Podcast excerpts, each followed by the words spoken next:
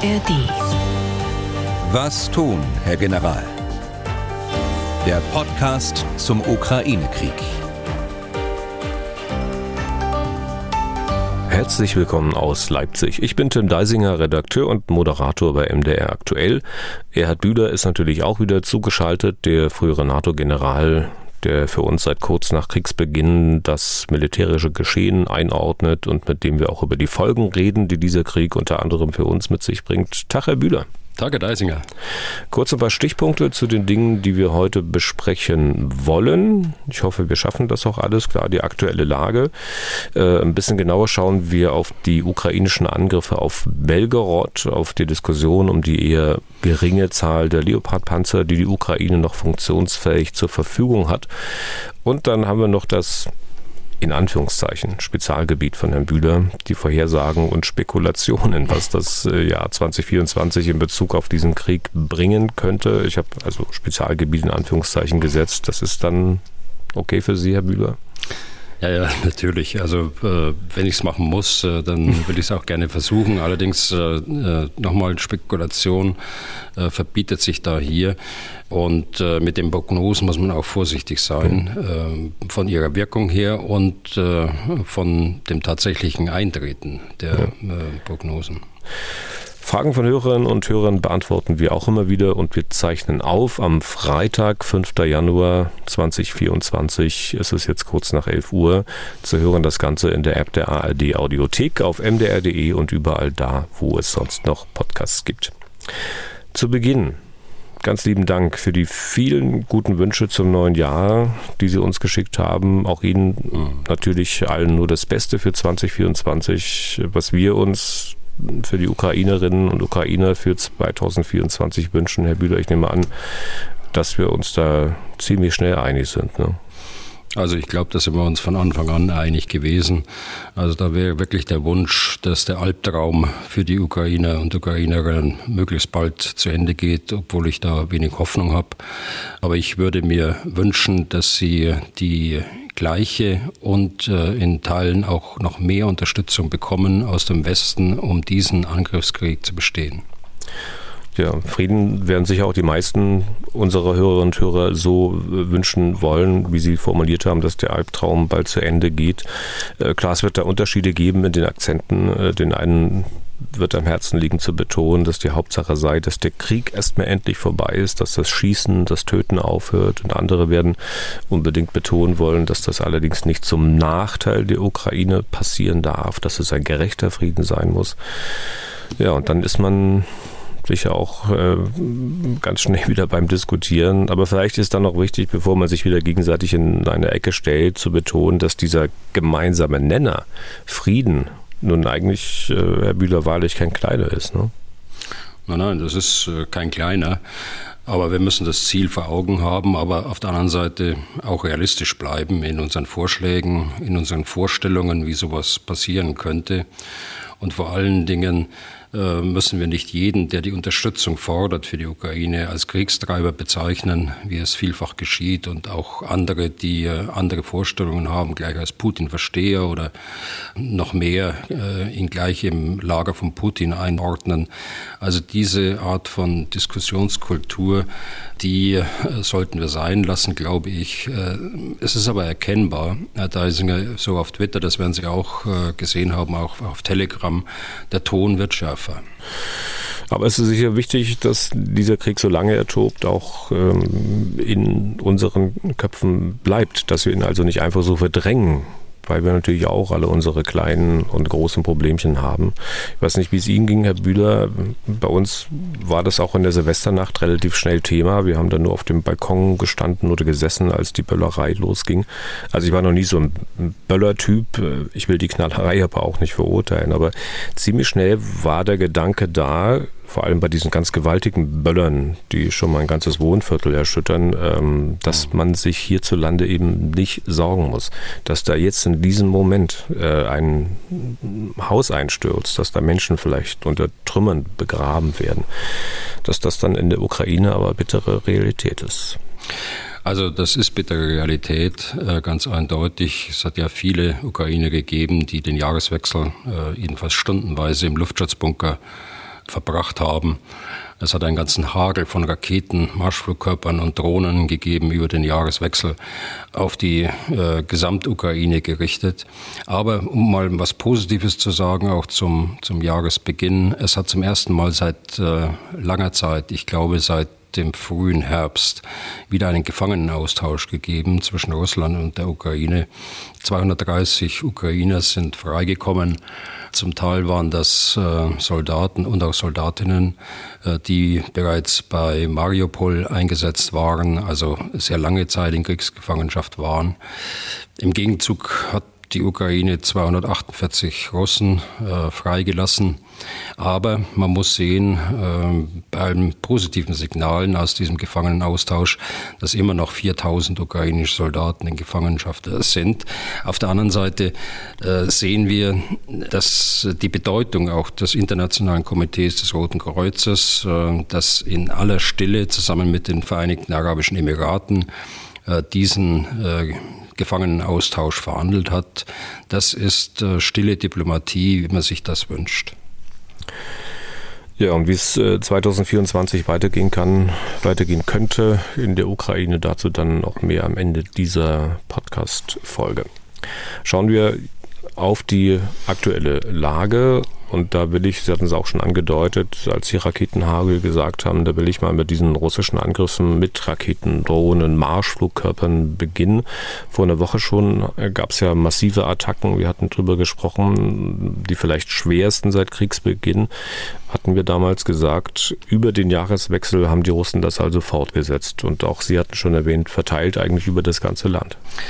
Also insgesamt äh, haben kurz vor dem Jahreswechsel die Ukrainer mal Zahlen veröffentlicht, wie viel denn während des gesamten Krieges äh, bereits auf die Ukraine abgeschossen worden sind.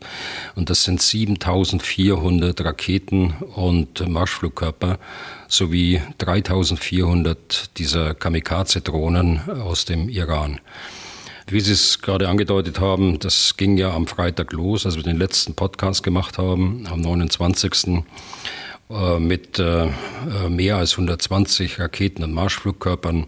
Das setzte sich fort am, am Samstag, den 30., den 1., den 2. Januar und erst seit dem 3. Januar gibt es eine gewisse äh, Ruhepause und nur noch vereinzelte Angriffe mit wenigen Drohnen. Aber in diesem Kern, in diesem Kernzeitraum, das sind äh, äh, jeweils um die 100 äh, Marschflugkörper und Raketen abgeschossen worden. Am 1. Äh, Januar zusätzlich 90 Drohnen. Die Ziele waren über das gesamte Land verteilt, aber Schwerpunkte waren Kiew und auch Kharkiv. Viele sind abgeschossen worden von diesen anfliegenden Flugkörpern, aber eben längst nicht alle. Das äh, liegt an der Menge der Flugkörper, die hier verschossen worden sind. Und äh, Schäden hat es natürlich auch gegeben. Welche Ziele insbesondere hatten die Russen anvisiert? Also ich weiß, das ist immer schwer zu sagen, haben Sie auch schon öfter erwähnt. Also schwer zu sagen, wenn der Flugkörper nicht einschlägt, weil er vorher abgeschossen wurde. Aber anhand derer, die man halt nicht abschießen konnte, kann man vielleicht so eine Tendenz ablesen. Obwohl das natürlich auch wieder schwierig ist, weil die Luftverteidigung in der Ukraine ja auch nicht überall gleich stark ist, aus Mangel an entsprechenden Waffen. Also ich glaube, da können wir auf das ähm, Zitat von äh, Salushny, General Salushny, dem Generalstabschef der Ukraine, zurückgreifen. Er sprach von einem Mix äh, an Zielen, äh, Teilweise war es zivile Infrastruktur, also Gebäude, äh, Schulen, äh, dabei aber auch kritische Infrastrukturen wie Energieinfrastruktur, das ist der zweite Bereich. Aber es waren auch militärische Ziele dabei, es sind auch militärische Ziele getroffen worden, insbesondere im Rüstungsbereich der Ukraine. Äh, ja, es ist schon so, die Luftverteidigung ist nicht überall gleich äh, stark aufgestellt. Der Schwerpunkt ist ja eindeutig um die Hauptstadt herum. Aber man muss auch sagen, bei so viel Raketen und so viel Marschflugkörpern und Drohnen auf einen Schlag, da äh, gibt es eine gewisse Sättigung auch des äh, Luftverteidigungssystems. Das heißt, das System kann so viele äh, Bedrohungen auf einmal gar nicht richtig verarbeiten. Und von daher kommt es auch äh, im Einzelfall eben auch zu Explosionen von äh, Flugkörpern, also nicht nur Runterfallen von Trümmern, die abgeschossen worden sind, sondern tatsächlich zu echten Einschlägen.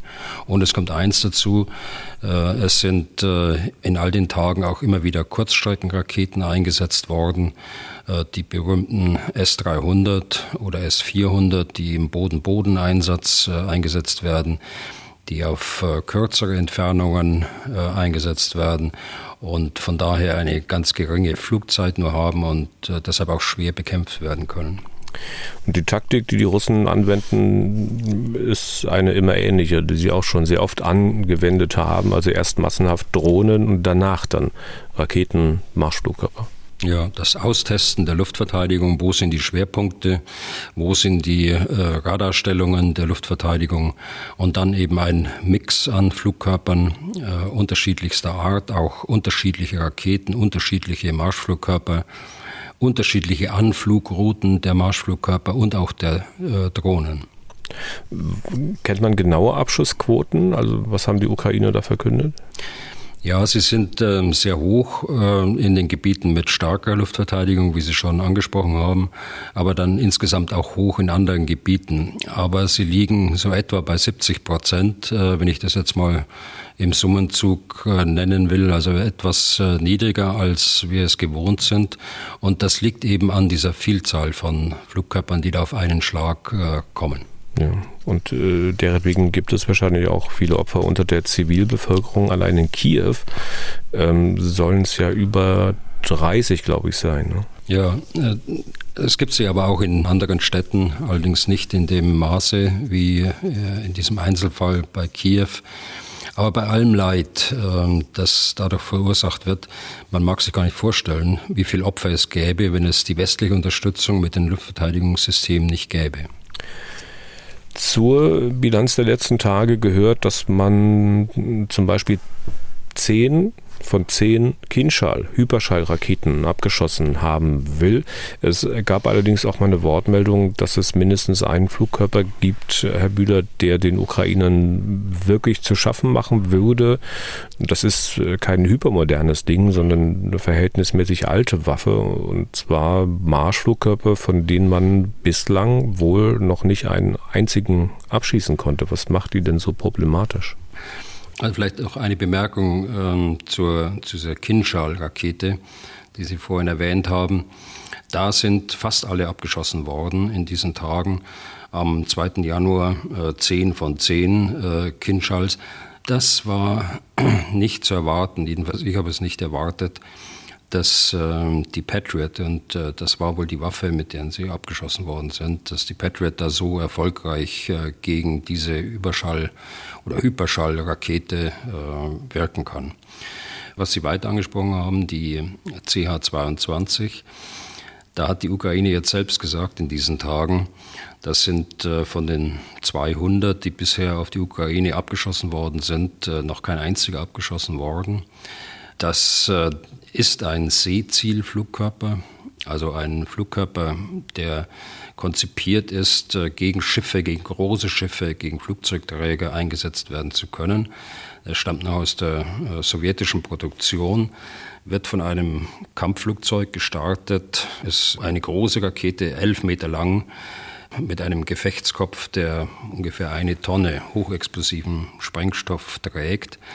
Er sollte ja eben große Kampfschiffe äh, versenken können.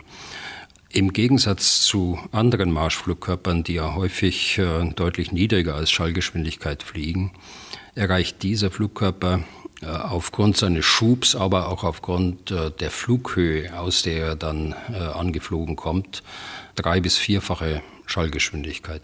Und ähm, nun kann man überlegen, was die Ursachen sind, warum sie es nicht abgeschossen haben. Die Ukrainer haben da selbst äh, nichts dazu gesagt, aber ich glaube, das ist eine, eine Mischung aus der Geschwindigkeit äh, dieses Marschflugkörpers und äh, vor allen Dingen auch äh, seines unberechenbaren Anflugweges. Äh, es ist nicht so wie bei ballistischen Raketen, wo man den Treffpunkt praktisch vorausberechnen kann das ist hier bei dieser Rakete anders und äh, wird eben, wie gesagt, erschwert durch die hohe Geschwindigkeit, mit der äh, das Ding unterwegs ist. Äh, nun hat Russland verkündet, äh, dass die letzten massiven Angriffe aus der Luft unter anderem Reaktionen seien auf die ukrainischen Angriffe auf die Stadt Belgorod. Zu denen komme ich nachher gleich nochmal, also zu den ukrainischen Angriffen. Äh, zu den russischen hat allerdings unsere Hörerin Silke, hier sollen wir nur den Vornamen nennen, die Ahnung, dass das so nicht stimmen kann. Ich lese mal kurz vor. In den letzten Tagen hat Russland wiederholt Anschläge auf ukrainische Zivilisten verübt. Zahlreiche Berichterstatter haben dies als Racheaktion für kürzliche ukrainische Erfolge verkauft. Andere Militärexperten haben betont, dass Anschläge solcher Größenordnung mehrere Wochen der Vorbereitung bedürften. Das leuchtet mir ein. Aber ich verstehe nicht, warum man das Ganze nicht über Wochen oder Monate vorbereiten kann, um dann auf den richtigen Zeitpunkt zu warten, um schließlich doch kurzfristig reagieren zu können. Zitat Ende. Hm. Wie sehen Sie das? Also ich sehe das genauso, was äh, den letzten Satz angeht. Vielleicht nochmal zu Ihrer Einleitung äh, zu Belgorod. Äh, das war am 30 der Angriff der Ukraine. Das heißt, äh, man müsste dann den 31., spätestens den 1. Januar nehmen. Äh, und ich hatte ja vorhin mal äh, so überschlägige Zahlen genannt, die dort auf die Ukraine abgeschossen worden sind. Und das ist in der Tat schwierig, das als sofortige Antwort auf den ukrainischen Angriff auf Belgorod anzusehen. Ich glaube, unsere Hörerin hat recht. Aus dem Stand heraus ist es sicherlich nicht möglich. Äh, solche Angriffe benötigen eine äh, umfangreiche Planungs- und Vorbereitungsphase. Sie benötigen davor noch äh, Zielaufklärung und äh, Aufklärung der Standorte der Luftverteidigung. Das auch noch während des Planungs- und Vorbereitungsprozesses. Es sind ja viele Truppenteile beteiligt in Russland, von Murmansk bis rüber zur Basis in Engels die habe ich äh, irgendwo beim letzten Mal bei Moskau verortet. Äh, das meine ich natürlich nicht. Engels liegt südostwärts von, von Moskau, aber bestimmt äh, 300, 400 Kilometer äh, südostwärts an der, an der Wolga. Also da sind viele Truppenteile beteiligt, das ist viel Koordination erforderlich. Auch die russischen Truppenteile in den besetzten Gebieten in der Ukraine müssen informiert sein darüber, über solche Angriffe. Das gilt insbesondere für die Drohnen, sonst besteht die Gefahr, dass die eigenen Drohnen in der Nacht äh, bekämpft werden. Aber man kann davon ausgehen, so wie Sie sagen, dass äh, es einen grundsätzlichen Einsatzplan gibt, äh, der das so ein Szenar abdeckt. Und ähm, dieser grundsätzliche Einsatzplan muss dann kurzfristig auf die aktuelle Lage angepasst werden und äh, dann kann der, der Einsatzbefehl kommen. Also insofern ist die Annahme richtig. Äh, lange Vorbereitung, äh, grundsätzlicher Einsatzplan und dann äh, ist eine kurzfristige Reaktion auch möglich. Den Ukrainern bleibt derzeit im Punkto Offensivbemühungen nicht viel mehr übrig, als mit weitreichenden Waffen das russische bzw. das russisch besetzte Hinterland anzugreifen. Davon war allerdings in den letzten sieben Tagen nicht so sonderlich viel zu hören. Also seit der Versenkung der Novocherkassk, des russischen Landungsschiffs, das man im Hafen von Feodosja getroffen hat, im Südosten der Krim. Bis gestern da gab es aber Meldungen, dass man wieder Ziele auf der Krim attackiert hat und auch möglicherweise mhm. getroffen hat. Ja, also das mit dem Angriff auf äh, Feodosia ist ja gerade mal eine Woche her. Aber in dieser Woche hat sich doch äh, vieles getan, was so auch nicht an die Öffentlichkeit gekommen ist oder an die breite Öffentlichkeit. Äh, es gab mehrere Angriffe der Ukrainer auf Gefechtsstände, auf Munitionsdepots und äh, andere logistische Einrichtungen, eigentlich äh, entlang der gesamten Frontlinie, aber auch mit Schwerpunkt gegenüber von Cherson. Es gab einen Angriff auf einen Rüstungsbetrieb bei Briansk. Es gab, und jetzt komme ich zu dem Punkt, den Sie gerade machen, gestern Nachmittag war das wohl oder begann das wohl, ein Angriff auf Sevastopol und äh, eine kleine Stadt am Schwarzen Meer auf der Krim, äh, etwas nördlich von Sevastopol, Evpatoria. Das hat ähm, wohl ein äh, Luftverteidigungssystem erneut getroffen dort auf der Krim. Es wurde eine Kommunikationseinrichtung ausgeschaltet oder bestätigt. Die Russen haben dort nichts dazu gesagt. Äh, die Russen sagen, sie hätten zehn Storm Shadow äh, abgeschossen. Aber es gibt im Internet Bilder, die etwas anderes sagen und die eher in die Richtung äh, zielen, dass tatsächlich diese militärischen Ziele auch getroffen worden sind. Wovon man dann auch gehört hat, jetzt sind wir bei Belgorod, das sind die Angriffe der Ukrainer auf diese russische Stadt, äh, die äh, liegt nahe der Grenze zur Ukraine, nördlich von Kharkiv. Kharkiv und Belgorod sind in, naja, in etwa gleich weg, weit weg von der Grenze. Und ähm, hier kann es gut sein, dass die Ukrainer nicht äh, wirklich nur auf militärische Ziele gefeuert haben mit Raketen. Zumindest sollen wohl etwa 25 Zivilisten ums Leben gekommen sein. Das sind die Angaben der Russen. Was wissen Sie darüber, Herr Bühler? Ja, äh, Belgorod, äh, das liegt etwa 20, äh, 30 Kilometer nördlich der Grenze. Gleiche, das gleiche nach Süden, wie Sie gerade gesagt haben, Kharkiv. Äh, auch 20 bis 30 Kilometer. Belgorod ist äh, ein, eine wichtige militärische Basis der Russen. Wir haben es ja schon mehrfach besprochen. Das ist äh, nicht nur für die Logistik wichtig der Russen, es ist ein Aufmarschraum für die Truppenteile. Dieser Aufmarschraum dient auch zur weiteren Ausbildung von Reservisten oder neuen Soldaten. Es gab ja Meldungen, äh, dass äh, aus diesem Raum Belgorod auch äh, während der Ausbildung Artillerie nach in die Ukraine geschossen worden sind, Richtung Cherson. Aus Ausbildungsgründen, das muss man sich mal vorstellen. Vor allen Dingen aber sind in Belgorod, im Raum Belgorod, mehrere Abschussbasen der S-300, S-400 Flugabwehrraketen und die werden mit Regelmäßigkeit äh, im Boden-Boden-Einsatz von Belgorod auf, äh, auf die Großstadt äh, Kharkiv äh, gefeuert. Und aufgrund der kurzen Flugzeit sind sie kaum zu bekämpfen und äh, schlagen in der Regel ein dort äh, in der Stadt. Und genau das ist am 29. Dezember passiert, während dieses Großangriffes. Und dem folgte der Gegenangriff der Ukraine mit Kurzstreckenraketen und Drohnen am 30. Dezember. Die Russen sagen nun, äh, sie hätten viele von diesen Kurzstreckenraketen äh, und Drohnen abgeschossen. Die herabfallenden Trümmer haben dann wohl die Opfer verursacht. Das ist meine Erklärung. Äh, das sage ich mit aller Vorsicht, aber die Bilder im Internet, sie deuten darauf hin. Es sind da keine Krater zu erkennen. Und das wäre das übliche Muster, ja, wenn so eine Kurzstreckenrakete dort einschlagen würde. Das gibt es nicht. Also ich gehe nicht davon aus, äh, dass äh, die Ukrainer dort äh, ähnlich wie die Russen auf zivile Infrastruktur geschossen haben, sondern dass sie die militärischen Ziele, die eine unmittelbare Bedrohung für Kharkiv darstellen, im Visier hatten. Und dieses Feuern auf zivile Ziele, wenn es denn dennoch stattgefunden hätte, sollte gewiss dann aber auch nicht zum Standard werden ne, beim Vorgehen der Ukrainer. Also wenn sich ähm, eine solche Bedrohung wie aus Belgorod ergibt, dann muss sich die Ukraine wehren. Ob da jetzt die Grenze dazwischen ist oder nicht. Äh, nur der Punkt ist der, äh, die Ukraine sollte vorsichtig sein, weiterhin vorsichtig sein, muss ich sagen, dass man äh, nicht Gleiches mit Gleichen vergilt so wie es die Russen machen, dass zivile Infrastruktur ins Visier genommen wird. Äh, das kann natürlich durch den äh, Kreml und seine Propaganda ausgenutzt werden, wie es ja auch äh, in diesem Fall ausgenutzt worden ist. Hm. Wenn man sich diese Reaktion der Russen auf den Beschuss mal anschaut, dann möchte man sich ja nicht nur einmal fragen. Also habe ich das jetzt richtig gehört? Wir können ja mal zwei Beispiele durchgehen.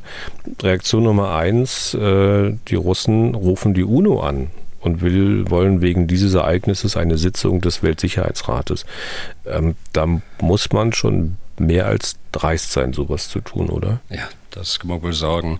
Vor allen Dingen, wenn am Tag vorher die äh, Ukraine überzogen worden ist, äh, wie ich gesagt habe, mit einem Hagel von Flugkörpern.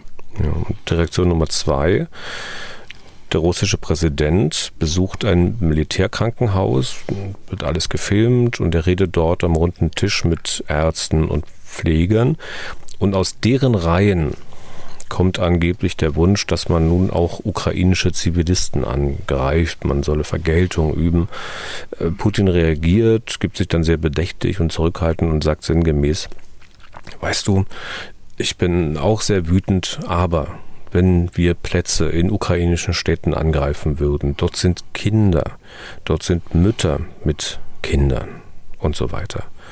Auch wenn wir, Herr Bühler, schon oft über russische Propaganda gesprochen haben, man sitzt dann dennoch da und sieht das und ist eigentlich äh, sprachlos, also angesichts dessen, was die Russen in der Ukraine eigentlich anrichten. Ja, so ist es. Es ist mehr als zynisch. Äh, was er da sagt. Äh, aber es ist eben ein Beispiel äh, für die Propaganda des Kreml. Nun kann man sagen, ja, der große Kriegsherr, der weiß es vielleicht nicht, weil er die Informationen gar nicht bekommt. Aber das ist nicht plausibel denn dort wird auch in den russischen Kanälen wird, äh, über die Wirkung der äh, Angriffe berichtet. Und es gab und äh, gibt ja eine Vielzahl von Beispielen, in dem eindeutig auf zivile Infrastruktur äh, gezielt worden ist. Äh, ich denke da mal an den Angriff auf den Bahnhof in Kramatorsk, wo eindeutig Hunderte von äh, Flüchtlingen warteten. Das war schon im ersten Kriegsjahr ziemlich äh, zu Beginn. Das ist mir eigentlich noch in Erinnerung geblieben. Auch weil es äh, eine CA22 war, die Sie gerade vorhin angesprochen haben, die eben nicht abgefangen werden konnte und äh, bis heute nicht abgefangen werden kann. Und es gab ja auch mal, ich glaube, das war auch eine CA22, diesen äh, Angriff auf ein, ein Einkaufszentrum, einen Supermarkt, ne? auch mit äh, so einigen Todesopfern. Richtig, äh, habe ich jetzt nicht mehr in Erinnerung, wie der Ort war, irgendwo in der Zentral Zentralukraine, aber Einkaufszentrum, das ist mir noch präsent. Ja. ja. Kurzer Blick mal auf die Kämpfe am Boden, Herr Bühler. Vielleicht zunächst überblicksmäßig, wie sieht es da aktuell aus? Also hier gibt es gegenüber unserem letzten Podcast nichts Grundsätzliches Neues. Äh, es gibt nach wie vor schwere Kämpfe in den bekannten Brennpunkten also von Norden, Kupiansk, Kremina, Bachmut, äh, Avdiivka. Es gibt bestätigte Meldungen, nach denen es den Russen an einzelnen Brennpunkten äh, gelungen ist, Geländegewinne zu erzielen. Aber da sprechen wir weiterhin äh, von wenigen hundert Metern. Das sind also keine Entfernungen, die irgendwie taktisch oder gar operativ irgendeine Bedeutung haben. Ähm, kurze Nachfrage, die Ukrainer, die haben explizit eine Offensivaktion im Raum Saporischschja erwähnt. Äh, war die so wichtig, war die so groß oder muss man diese Meldung dann auch eher relativieren? Ja, das ist äh, genau das Gleiche. Das sind äh, Geländegewinne in der gleichen Größenordnung, wie es äh, bei den Russen passiert äh, im Norden der Ukraine. Das war ganz konkret im Osten der Einbuchtung an der Frontlinie dieser westlichen Angriffsachse, wie ich sie immer genannt habe, bei Robotynie und genauer gesagt bei einer Ortschaft äh, Verbove. Aber auch hier sind es äh, wenige hundert Meter, auch hier äh, keine äh, taktische und keine operative Bedeutung, jedenfalls nicht was äh, Geländegewinn angeht. Vielleicht können wir an dieser Stelle mal eine Hörerfrage einfügen, und zwar die von Felix Schulz. Ich zitiere mal, ich habe eine Frage zur Taktik. Was tun, wenn die Offensiven keine Erfolge bringen? Wäre es möglich, die Russen aus ihren Stellungen zu locken, beziehungsweise zum Angriff zu bringen und dann die schon so oft angesprochene Überlegenheit des Verteidigers zu nutzen? Was würde Herr Bühler tun? Was tun die Ukrainer? Wie geht es jetzt weiter? Zitat Ende. Eigentlich auch eine ziemlich umfassende Frage. Also wir sprechen jetzt hier von der Offensive äh, auf dem Boden und äh, nur dort auf dem Boden. Die Ukraine führt eine äh, bewegliche Verteidigung zurzeit. Man darf sich das nicht so vorstellen, dass man dort eine starre Frontlinie hat, an der sich die Truppen in Stellungen gegenüberliegen und sich gegenseitig bekämpfen. Äh, sondern die Frontlinie ist in Wahrheit ein, ein breiter Gürtel eigentlich. Ähm, zehn Kilometer plus minus, um mal eine Zahl zu nennen. Kann ein bisschen mehr sein, ein bisschen weniger sein zu beiden Seiten der Frontlinie.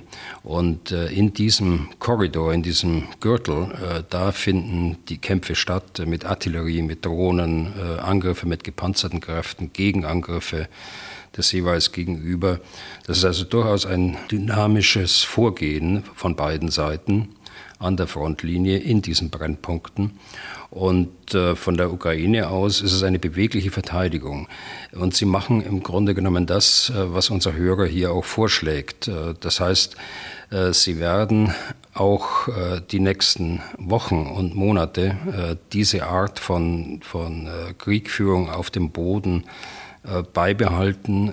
Das ist meine Annahme weil es keine Alternative im Augenblick gibt, weil sie selbst nicht die Reserven haben, die nötig wären, um das beweglicher oder ein, noch beweglicher zu führen, vor allen Dingen in die Tiefe, um einen Durchbruch zu suchen. Okay, dann äh, gab es eine weitere Erfolgsmeldung von der Ukraine in Bezug auf die Zerstörung eines russischen Waffensystems. Äh, haben sich ja auch viele bemerkt, weil es dazu auch ein längeres Drohnenvideo gibt. Äh, zu sehen ist wie offenbar ein Radarsystem. Yastreb AV, sage ich mal, so wie es im Deutschen ausgeschrieben wird. Im Russischen heißt es dann hinten eher AW weiß nicht, wie man das nun wirklich ausspricht. Also offenbar wird ein solches Radarsystem in Stellung gebracht und das steht noch nicht mal richtig, da wird es schon angegriffen und zerstört. Bemerkenswert ist auch, äh, dass die Russen wohl auch nur Stunden zuvor angekündigt hatten, das Ding in der Ukraine einsetzen zu wollen.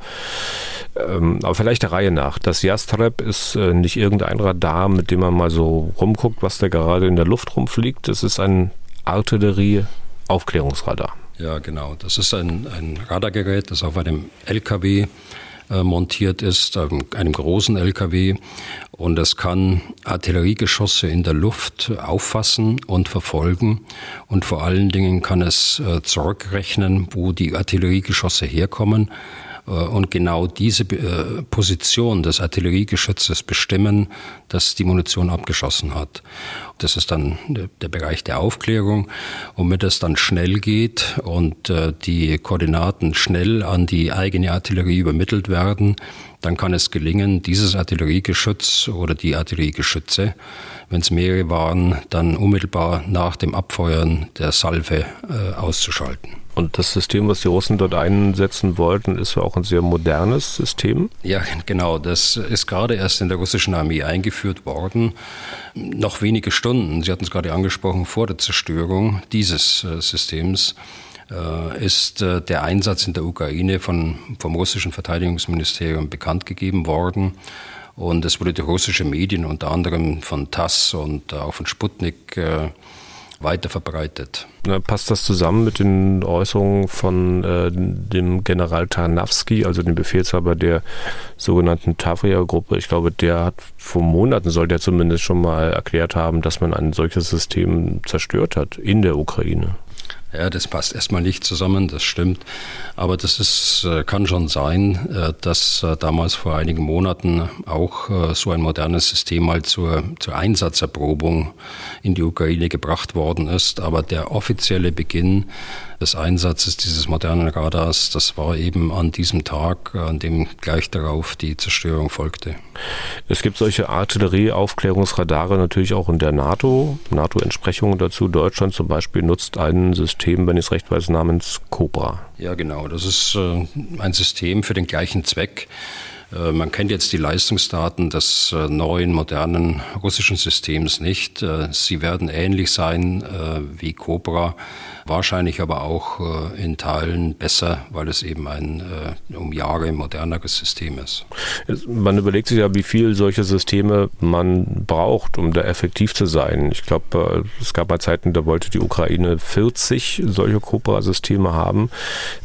Bestand der Bundeswehr gab es wohl mal wenn ich es nicht falsch weiß, zwölf. Äh, eines davon hat man an die Ukraine gegeben. Herr Bühler, wie, wie, wie groß ist denn der Bereich, den ein solches Radar abdecken kann? Also das Cobra hat, und das ist eine offizielle Zahl, die das Ministerium auch äh, auf seiner Webseite äh, nennt, hat eine äh, Reichweite von etwa 100 Kilometern.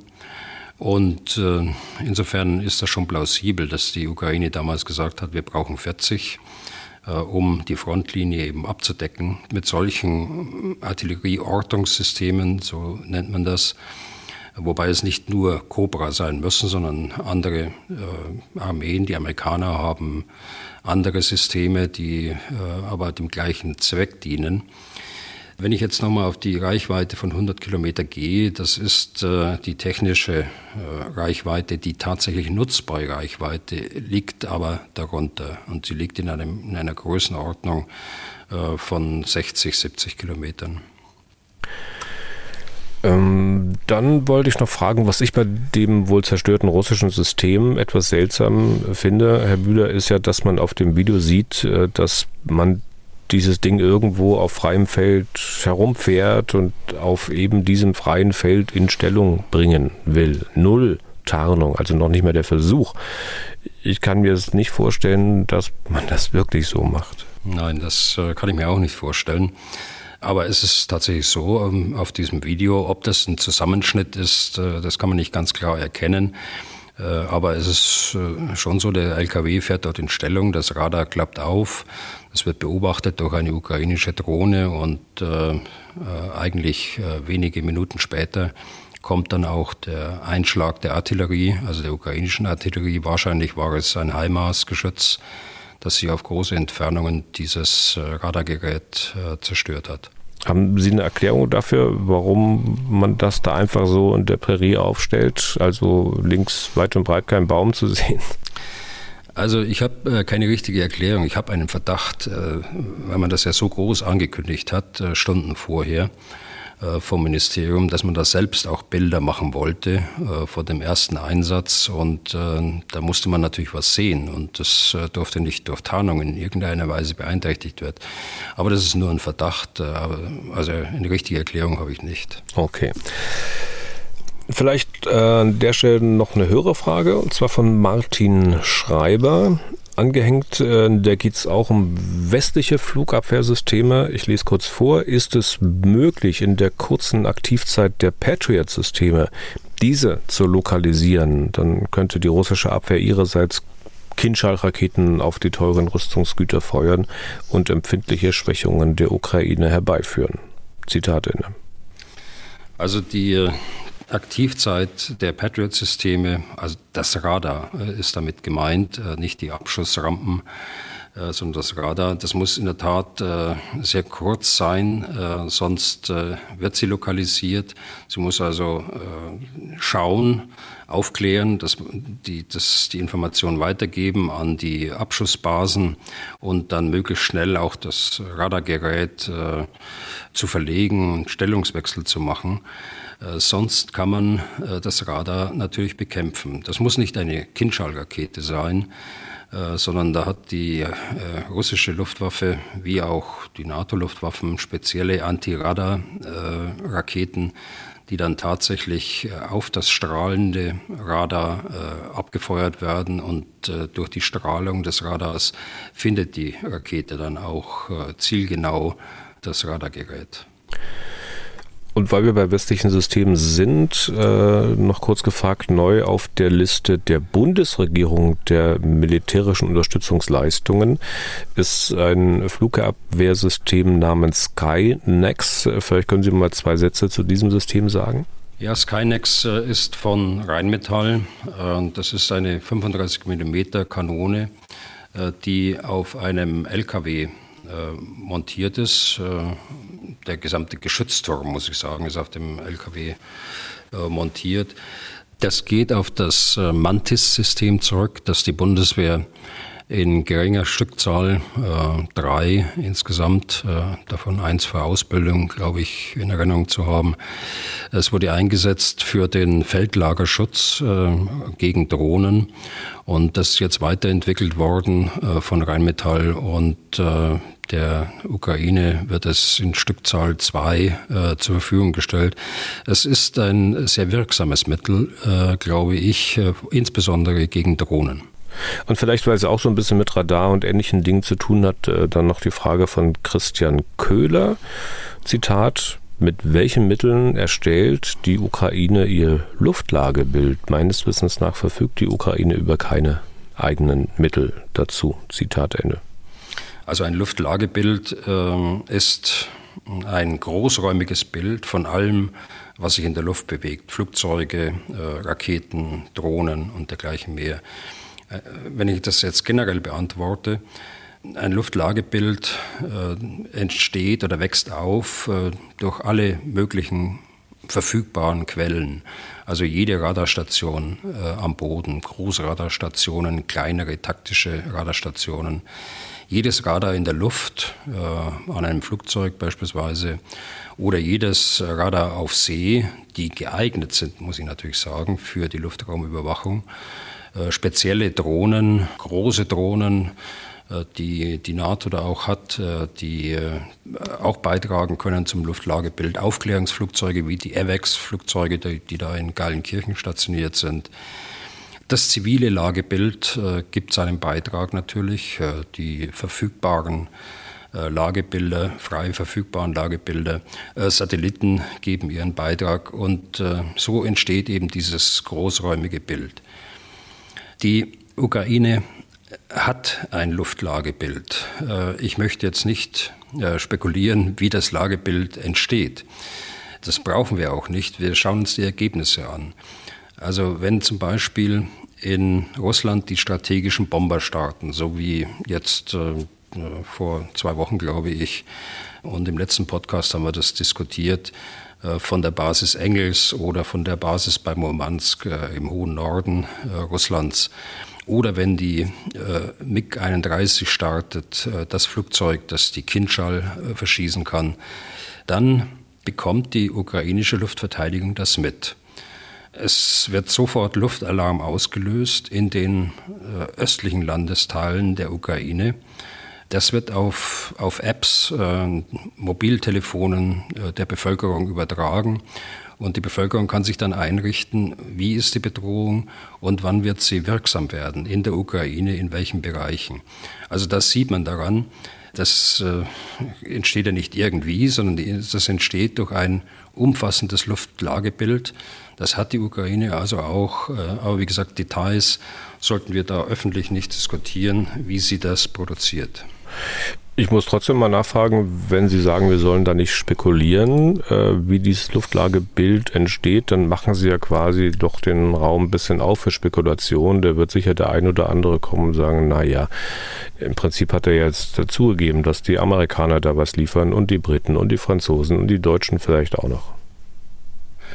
Nein, das habe ich nicht zugegeben. Deshalb sage ich ja, äh, da wollen wir nicht spekulieren darüber, sondern wir wollen einfach äh, vom Ergebnis her kommen und sagen, das Ergebnis äh, liegt vor. Da gibt es ein Luftlagebild. Wissen Sie, auszuschließen ist das nicht, dass irgendein Staat Informationen entweder über Geheimdienstkanäle oder über militärische Kanäle dort übermittelt. Auszuschließen ist das nicht. Für die Bundesrepublik Deutschland würde ich das ausschließen. Und ich schließe es auch aus äh, für die NATO. Okay. Dann springen wir zum nächsten Thema. Wir sind bei den Panzern Leopard, die unter anderem von Deutschland an die Ukraine geliefert wurden. Da ist jetzt öffentlich geworden, dass man von denen, die man in der Ukraine hat, aktuell wohl nur ganz wenige noch für den Kampf nutzen kann. Sehr wenige seien im Einsatz, so die Aussagen von Sebastian Schäfer. Grünen Politiker, der mit dem Verteidigungsminister wohl vor Weihnachten eine Reparaturwerkstatt für die Leoparden in Litauen besucht hat.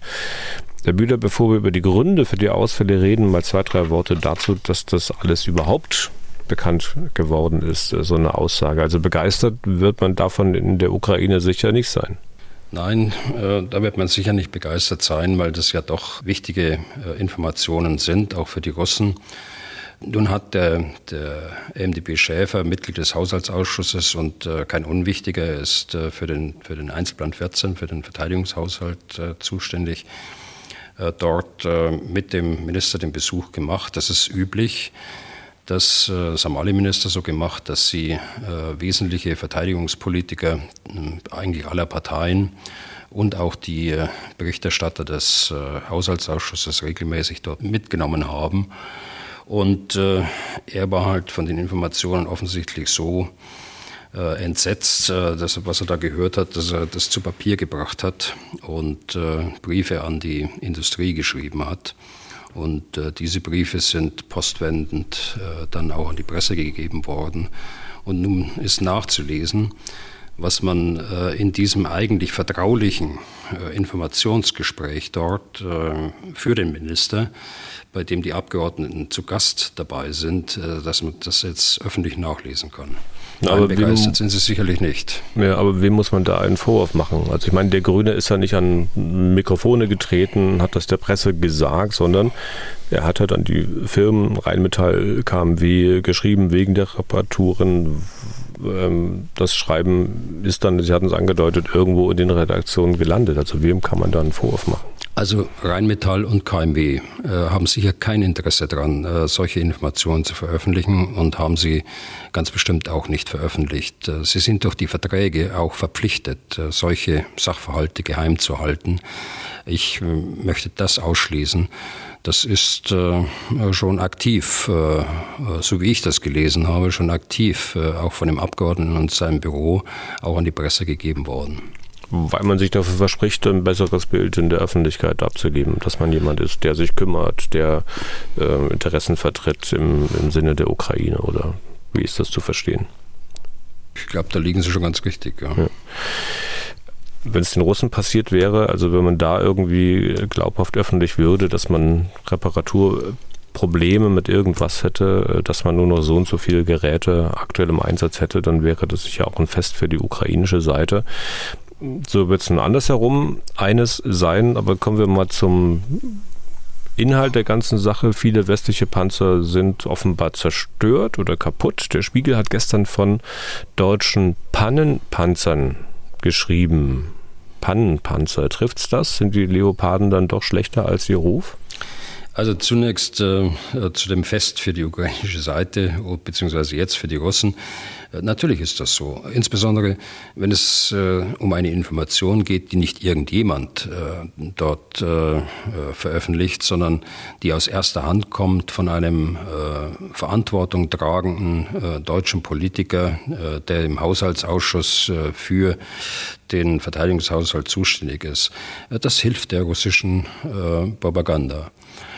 Ja, und nun zu den, zu den Pannenpanzern und äh, zu der Frage, sind die Leoparden äh, doch schlechter als ihr Ruf? Ich glaube, äh, das trifft es nicht. Die äh, Leoparden haben einen ausgezeichneten Ruf. Das ist das, was ich äh, von, von Offizieren äh, der ukrainischen Armee auch höre.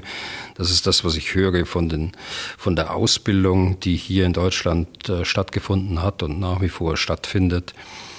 Äh, das führt natürlich auch, diese, diese Anerkennung, äh, das führt natürlich auch dazu, dass sie nicht irgendwo rumstehen in der Ukraine, sondern immer an vorderster Front eingesetzt werden. Ob sie dabei immer taktisch richtig eingesetzt werden, sei dahingestellt. Aber jedenfalls werden sie eingesetzt und äh, dann muss man auch mit Verlusten äh, rechnen. Das, was die Ukrainer immer wieder hervorheben, ist, ähm, dass ja, wenn so ein Panzer mal beschädigt ist, dann äh, ist er nur beschädigt und kann auch wieder repariert werden. Und das ist äh, der große Gegensatz zu ihren eigenen alten ex-sowjetischen Panzern, T-72 insbesondere, wenn der äh, stark beschädigt ist, äh, dann ist er nicht nur beschädigt, sondern aufgrund der Explosion der, der Munition Stichwort der abgeworfene Turm, äh, den wir vor langer Zeit schon mal besprochen haben.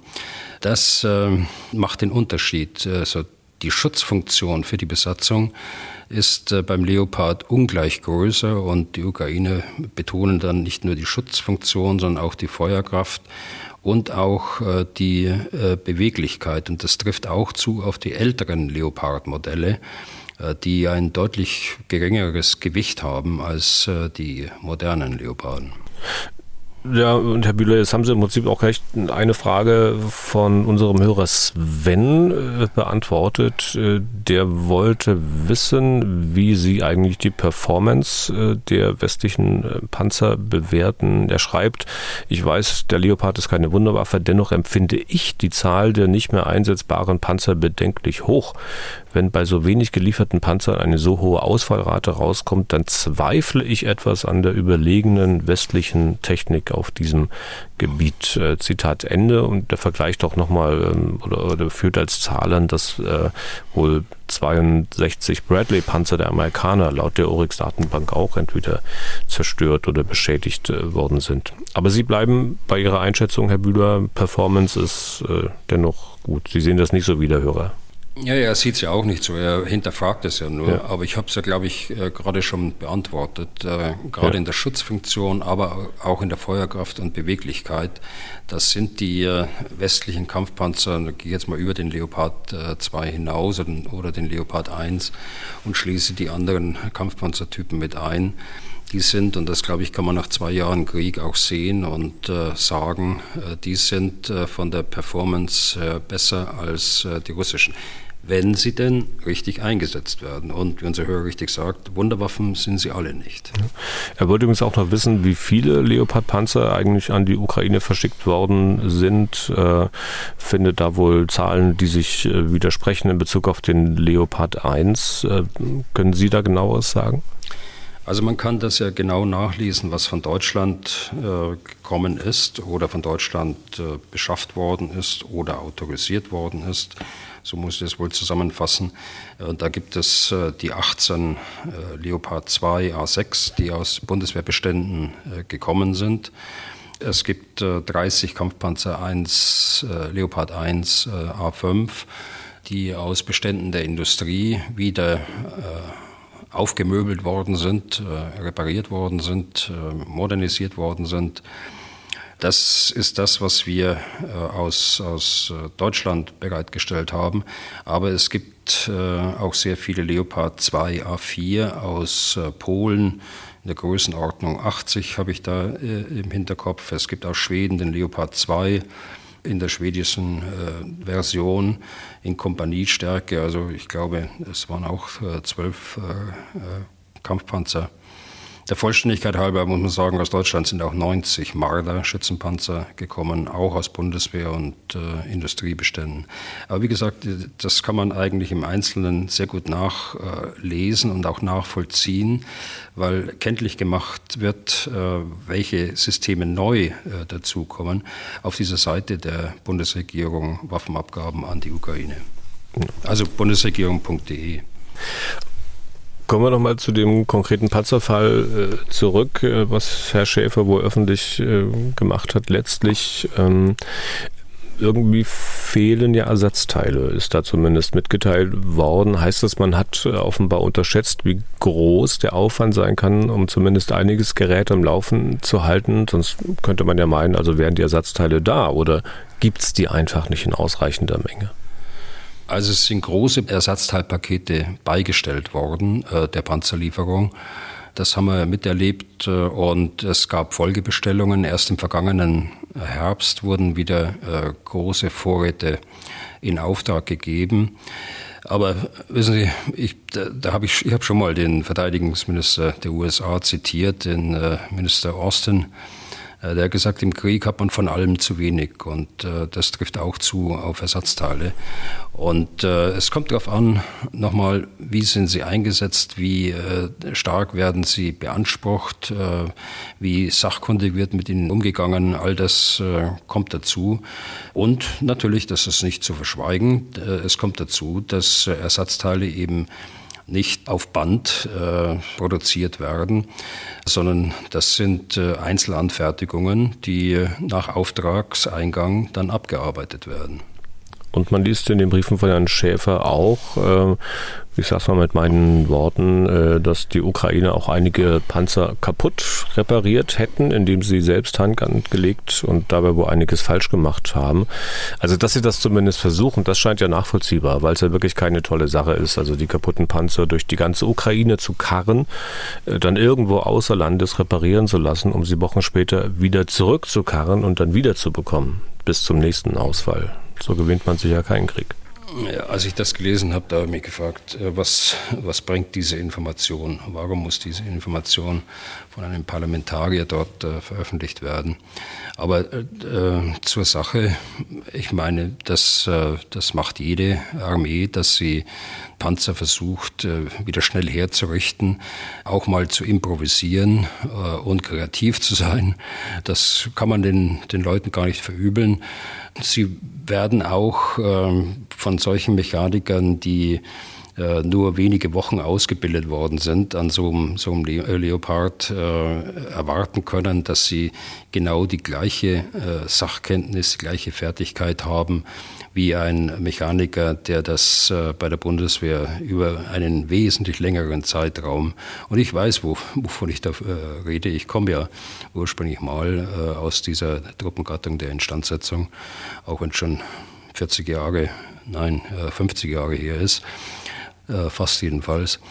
Also das kann man nicht erwarten, äh, dass äh, dort Mechaniker vor Ort, ukrainische Soldaten, das in gleichem Maße können. Und deshalb hat man ja auch Industriehilfe beigestellt. Okay.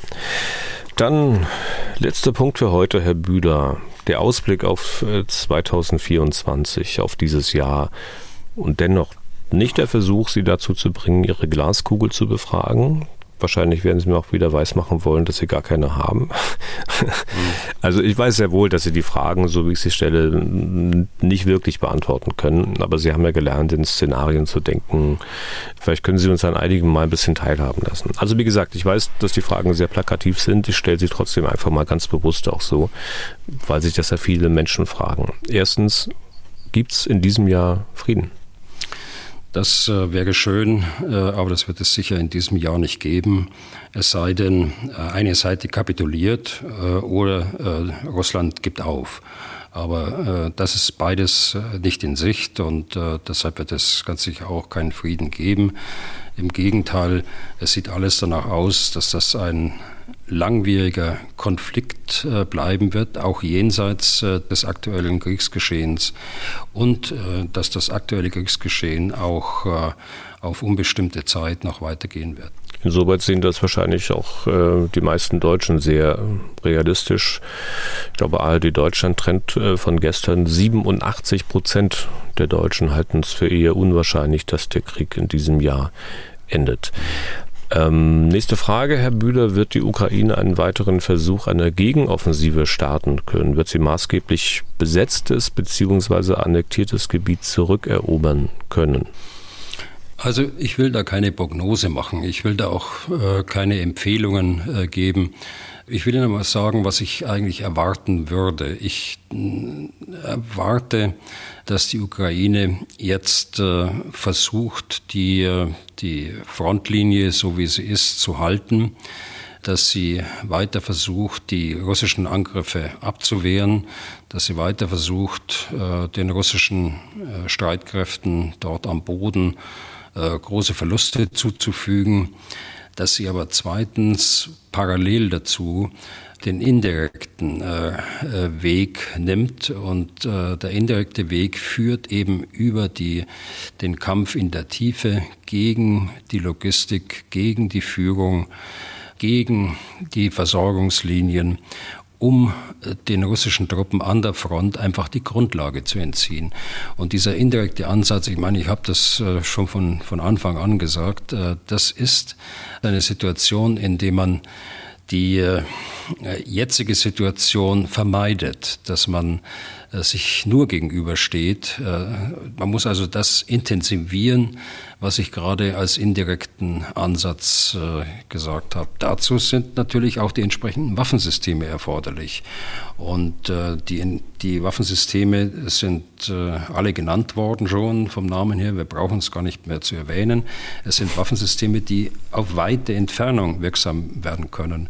Man muss die äh, Stellungstruppen der Russen isolieren äh, von ihrer Heimatbasis äh, in Russland. Und äh, da ist die nächste Folge eben, dass man die Versorgungslinien zerschneidet oder zumindest äh, sie so weit unbrauchbar zu machen, dass sie die Truppe vorne nicht mehr versorgen können.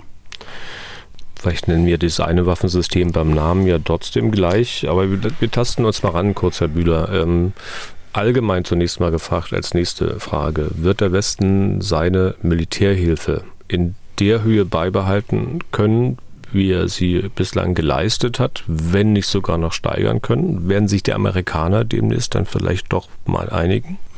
Also wenn man will, dass die Ukraine diesen äh, Krieg übersteht äh, und wenn man will, dass äh, die Ukraine diesen Krieg als souveräner Staat äh, überlebt. Und äh, wenn man nicht will, dass die Ukraine kapituliert, äh, dann muss man die Ukraine weiter unterstützen. Und es kommt äh, zum Zweiten dazu, dass es in unserem eigenen Interesse ist, äh, dass die Ukraine diesen Krieg nicht verliert. Und das ist jetzt das Ziel. Äh, so jetzt, welchen Weg werden wir gehen? Ich hoffe, dass sich die Amerikaner jetzt einigen können dort im Parlament, im Kongress.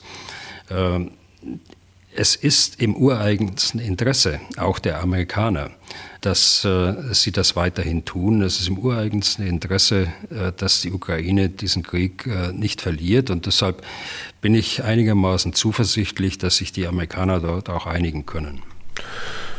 Und dann kommen wir vom Allgemeinen auf das Konkrete. Und jetzt nenne ich gleich den Namen wird vielleicht Ihre Lieblingsfrage heute werden, wird Deutschland den Taurus-Marschflugkörper letztlich liefern in 2024? Also ich habe ja wiederholt alle Gründe genannt und äh, habe wiederholt meine, meine Überzeugung äh, dargelegt, dass es äh, der Taurus genauso wie die amerikanischen Attackams-Raketen das geeignete Mittel wäre, die äh, Logistik und die Führung zu zerschlagen, um den russischen Truppen die Grundlagen zu nehmen äh, für diesen Krieg in der Ukraine. Aber ich bin langsam müde, wissen Sie, äh, von diesem Thema, das Thema immer wieder auch hochzubringen.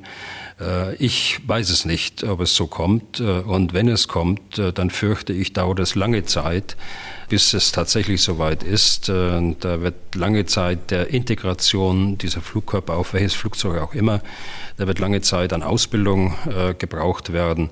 Also das ist dann nicht so, dass es sofort zur Verfügung steht. Letzte Frage, Herr Bühler. Ähm, ich hatte vorhin den ARD-Deutschland-Trend erwähnt. Äh, da ist ja noch so einiges mehr gefragt worden. Unter anderem ist dort rausgekommen, dass 44 Prozent der Deutschen sagen, für ein Kriegsende ist es notwendig, dass die Ukraine Gebiete an Russland abtritt. Das sind neun Prozentpunkte mehr als im März 2023. 44 Prozent sagen das. 43 Prozent sehen das allerdings nicht so. Das heißt, man ist sehr gespalten hier in Deutschland.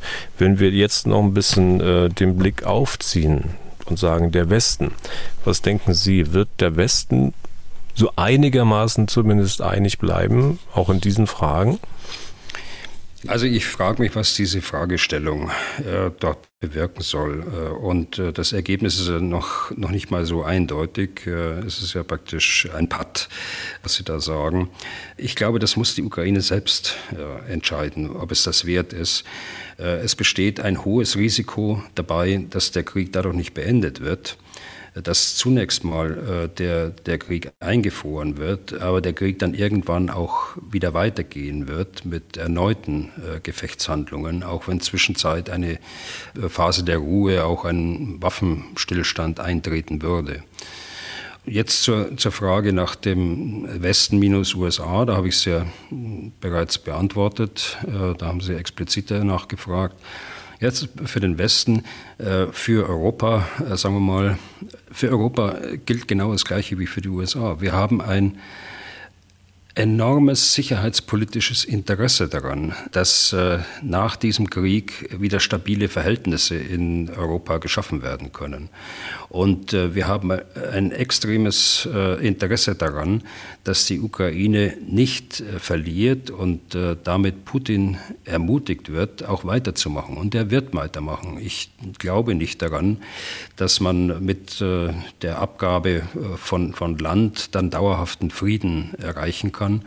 Wir würden Putin ermutigen und er würde die Situation ausnutzen bei der nächsten Gelegenheit, auch wenn das möglicherweise ein paar Jahre dauert, äh, bis er wieder die Kraft dazu gefunden hat, äh, bei nächster Gelegenheit, an dem großen politischen Ziel, dass von Anfang an bis heute, ich wiederhole es nochmal, immer das Gleiche geblieben ist, dass er an diesem großen Ziel weiterarbeitet. Okay, und damit sind wir durch für heute.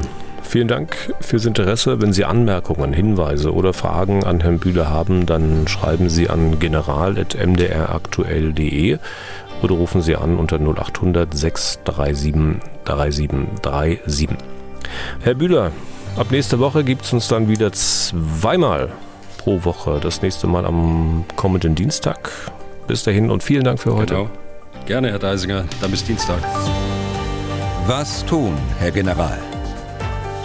Der Podcast zum Ukraine-Krieg.